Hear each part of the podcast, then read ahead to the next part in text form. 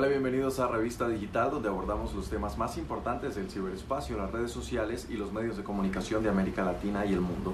Ante la situación de COVID-19, ahora trabajamos desde casa.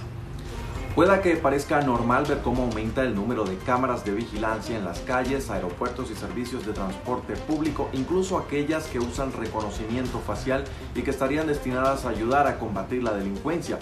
Pero cada vez son más los cuestionamientos sobre el verdadero propósito de estas herramientas y su efectividad.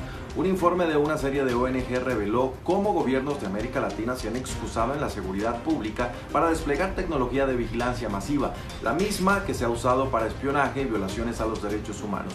La falta de transparencia o responsabilidad con que se utilizan generan preocupaciones. Empezamos.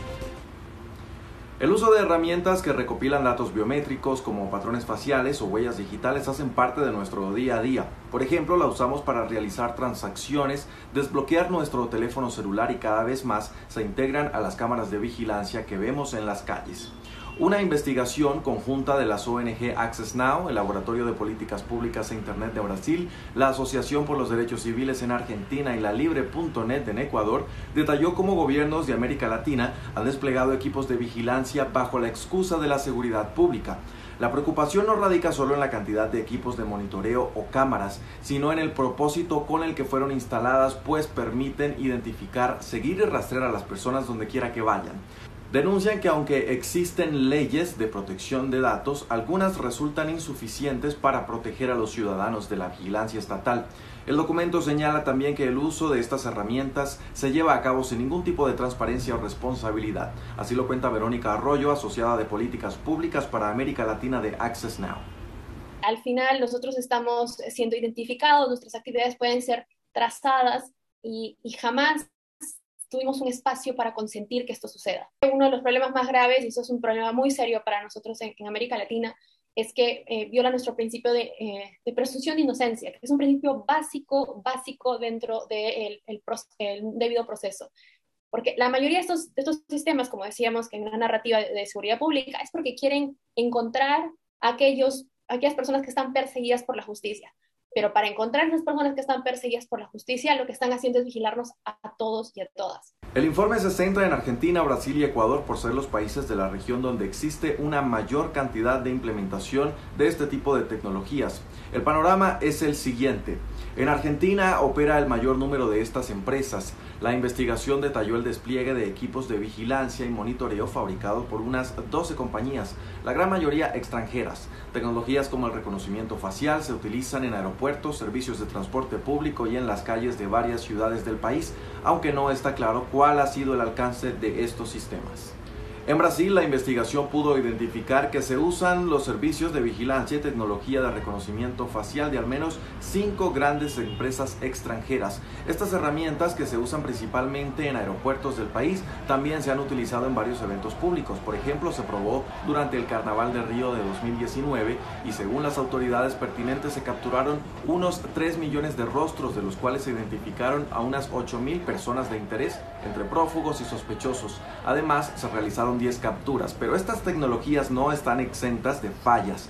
Medios de comunicación informaron que en la misma ciudad, durante la Copa América de 2019, una mujer fue confundida con la autora de un asesinato, quien ya se encontraba en la cárcel, y que otro hombre fue detenido durante varios días después de ser erróneamente identificado. A las ONG les preocupa que además de la falta de precisión, el sistema de reconocimiento facial se dirige desproporcionadamente a personas de piel oscura, según una investigación de organizaciones de derechos humanos. Pasamos ahora a Ecuador, donde de acuerdo con el documento se utiliza a gran escala equipos de vigilancia de solamente dos empresas extranjeras, pero no por eso el panorama es menos sombrío.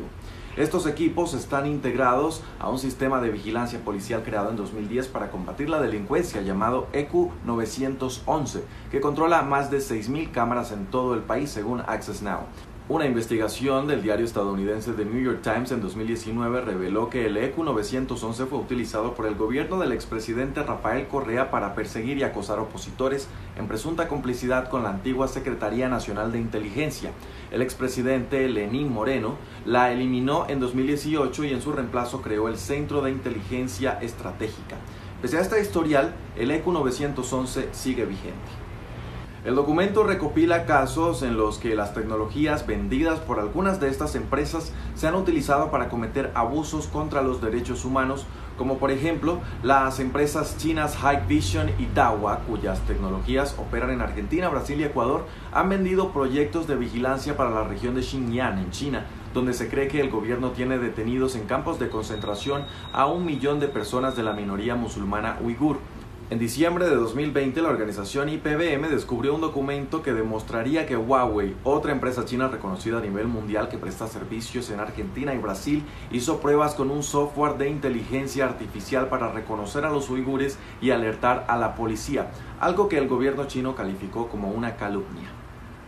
Este nuevo informe sobre vigilancia se produce casi un mes después de que se revelara que periodistas, activistas y jefes de Estado en decenas de países estaban siendo espiados a través de Pegasus, un programa que fue creado para combatir el crimen y que durante años se vende a gobiernos de todo el mundo. Access Now recuerda que América Latina tiene un largo historial de persecución de disidentes y comunidades marginadas y que esta es la receta perfecta para que haya una expansión y abuso de tecnologías de vigilancia.